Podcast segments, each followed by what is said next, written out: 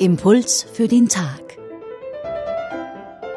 Diese Woche mit Stefanie Jeller und Georg Radelmeier. Wir sprechen über das Evangelium von heute. Harte Worte hören wir da aus dem Munde Jesu. Er sagt, wer sein Leben retten will, wird es verlieren. Wer aber sein Leben um meinetwillen verliert, wird es retten.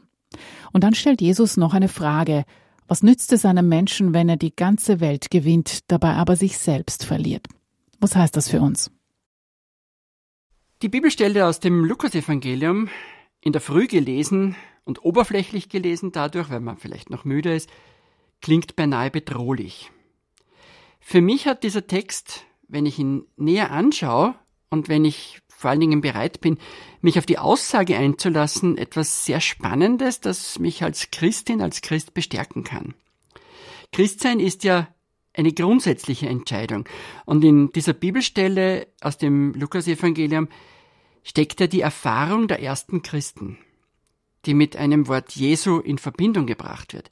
Entscheide dich, Christ zu sein, lebe und handle nach dieser Entscheidung. Ein bisschen christlich handeln, das gibt es nicht. Das ist eine Erfahrung der jungen Kirche, die sich hier spiegelt. Ein wenig nett sein, ein bisschen fromm sein und gut ist es, das passt nicht, denn die Entscheidung, zu Christus gehören zu wollen, ist eine Lebensentscheidung und das erleben wir heute in unseren Tagen genauso, wie die ersten Christen es erlebt haben. Und gerade die Frage Jesu, was nützt es, die ganze Welt zu gewinnen, sich selbst aber zu verlieren, darum geht es und die gibt mir bei dieser Bibelstelle besonders zu denken. Wir drücken es ja oft aus mit sich am nächsten Tag in den Spiegel schauen können.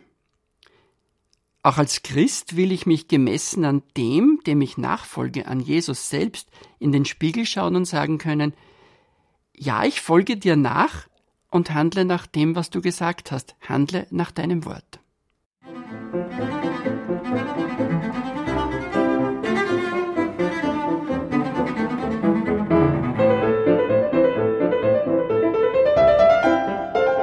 Impuls für den Tag. Das war Georg Radelmeier. Er leitet das katholische Bildungswerk Wien.